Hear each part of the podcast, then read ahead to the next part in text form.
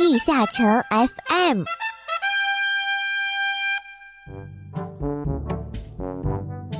地下城 FM 第五十八期，《王的遗迹副本的由来》，暗黑圣战爆发。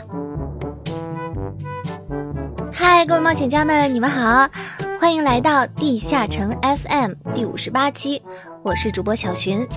近日呢，我们又有了一波全新的活动啦，每日签到得好礼，累计签到第七次、第十四次和第二十一次有累计签到礼盒的奖励，反物质粒子、泰博尔斯转换券和装备增幅券等你来拿哦。除此之外呢，还有我们的装备变强作战计划，勇士们每周都可以完成签到任务，领取每周奖励。到第四周时，会根据勇士们完成签到任务的次数发放累计奖励，签到次数越多，能得到的奖励就越好啦。还有我们的达芙妮的缤纷礼盒也上架啦！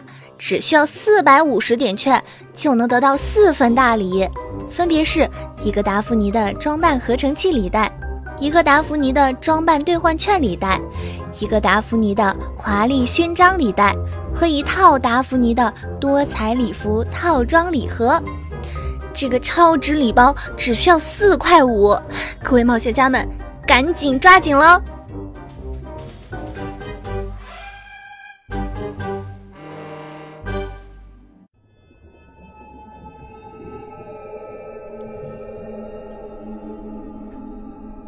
主的起源，领主的故事，随着节奏不断接涌而来的，所有有关领主诞生的秘辛。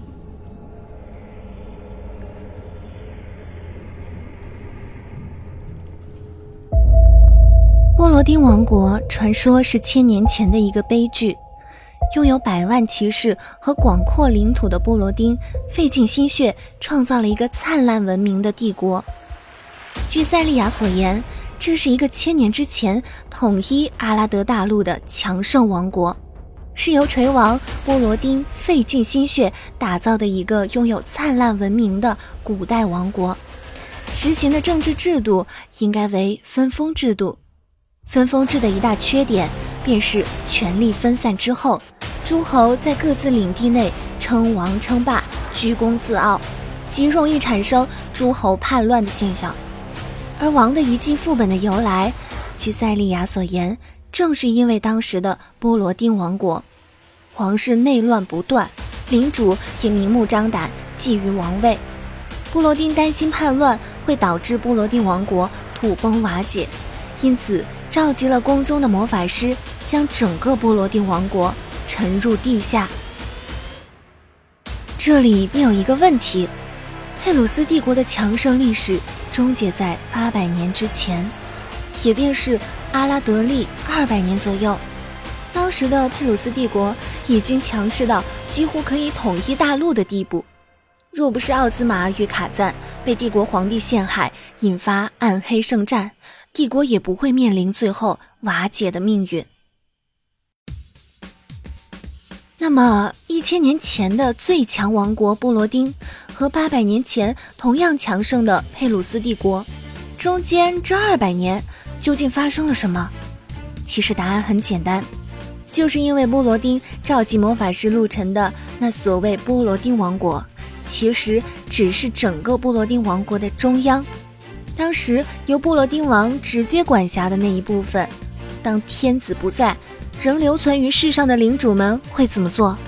当然是战争，争夺大陆的王位。布罗丁王国中央集团朝夕之间不复存在，于是阿拉德大陆便立刻进入了一段尔虞我诈的战国时代。试想，班图族、虚祖国、佩鲁斯帝国。包括已经灭亡的灾暗王国、贝弥王国，哪个不是数百年前便早已存在、各自统治一方的大势力？若是有可能，这些势力曾经都是归于一个名号之下的话，就目前的剧情看来，只可能是波罗丁一人而已。既然如此横向对比开来，那么同样可以确定，波罗丁所属的中央集团，必然是那时阿拉德大陆上的最强势力。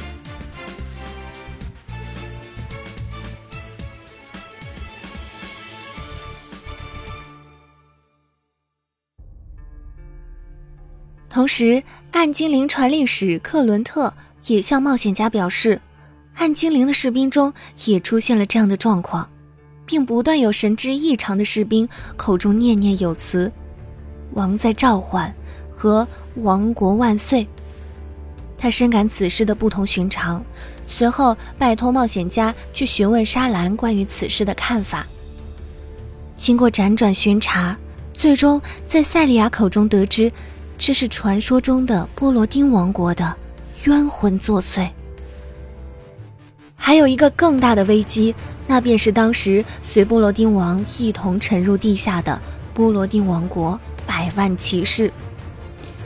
虽然不是很清楚阿拉德大陆的人口数量、军队比例，但是一百万之数，无论放在哪里，都绝对是个巨大的数字。已经发生的冤魂作乱事件只是一个开端。万一蝴蝶效应发展下去，最后导致了远古王国冤魂以及这百万骑士的一同苏醒，只怕对整个阿拉德大陆来说都是一个难以抗衡的巨大灾难。但是该怎么做呢？答案是凝神符咒。相信直到现在，很多朋友还对遗迹门票凝神符咒的作用不是很清楚。实际上，进入遗迹并不需要什么门票，冒险家是在塞利亚的指引下才能找到王的遗迹，与符咒无关。这个符咒的作用是在安抚那些已经苏醒的冤魂，这便相当于带着拆除工具进入一个已经开始运转的巨大定时炸弹。不成功，变成人。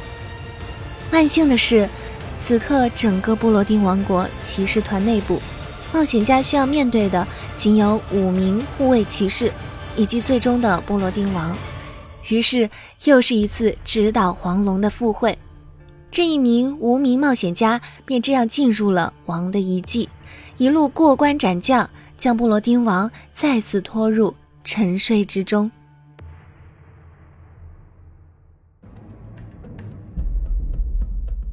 回过头去，且问，为何帝国不敢继续调查波罗丁遗迹？哪怕是当时正与暗精灵处在战争事态，实际就连游戏中都有写过，帝国的实力与暗精灵其实天差地别。以下为游戏内原话：当大地被尘土覆盖，人类和暗精灵的战争正处于僵持阶段。本来以帝国军队的实力，要战胜暗精灵绰绰有余。打个比方，比如帝国军队是一张白纸，那么暗精灵的士兵就是白纸上的一个点。为什么连暗精灵都不放在眼里的强大帝国，却对一个一千年前的古代王国忌惮若此？为什么连魔界都敢涉猎的帝国皇帝哈伊里希三世？答应了赫尔德帮助重建魔界，却不敢前去一览先祖的威仪。为什么？答案只有一个：这调查团不敢继续深入调查的原因，只可能是帝国高层已经开始惧怕可能引发的与古波罗丁王国的千年血战，意见统一，只希望大事化小，小事化了。打败暗精灵易如反掌，只是波罗丁王国一事还需再三小心。因此，王的遗迹副本的真实实力，若是考究骑士团与冤魂全面复苏的情况，基本可以确定是阿拉德世上最强。冒险家实力再强，也绝对不足以与国家机器相抗衡。而冒险家们实际面对的五骑士以及波罗丁王。考虑到当时波罗丁王的超然地位，一个以武力建立政权的君主，其实力必然是站在大陆巅峰的。最初的最初，最终的最终，随着时间流逝诞生的故事，阿拉德故事会用声音描绘地下城的种种。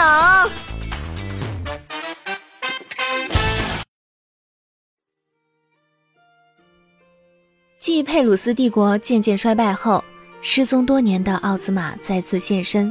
他声称要带领伪装者消灭所有人类。暗精灵方面，巴拉克为了响应伪装者，向精灵发起了攻击。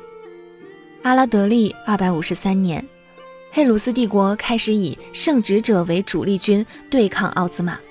为了平息奥兹玛带来的混乱，圣职者的祖先夏皮罗。格拉西亚在黑色大地与奥兹玛率领的伪装者部队展开了一场大规模的血战，最后他们成功的将奥兹玛驱逐到了其他的异界，但是为此也付出了极高的代价。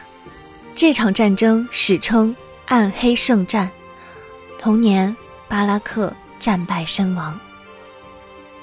阿拉德利三百年，巴卡尔又制造出第二条魔龙。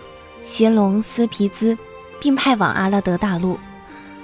邪龙的出现令当时的暗精灵一族陷入了混乱。长久以来，邪龙斯皮兹都是暗精灵的眼中钉。它是暴龙王巴卡尔的邪恶魔法创造的生命体，剧毒，被视为巴卡尔的影子，拥有着和巴卡尔一样的野心，一心想和其他龙族一决高下。包括冰龙斯卡萨、狂龙赫斯。数百年前，他从魔界传送到阿拉德大陆，出现在暗精灵的诺伊佩拉地区。他不断的侵袭着暗精灵们，成为了暗精灵的宿敌。暗精灵付出的惨痛代价，最终将邪龙杀死，一肢解了他的身体，将他能操控邪念的头颅封印在暗精灵墓地。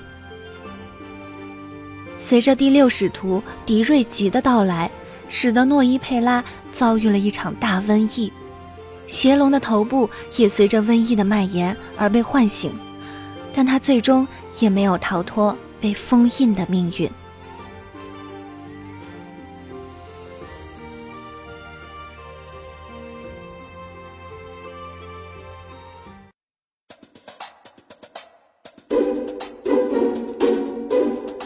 节目到这里就结束了，感谢各位的收听，我们下期再见，拜拜。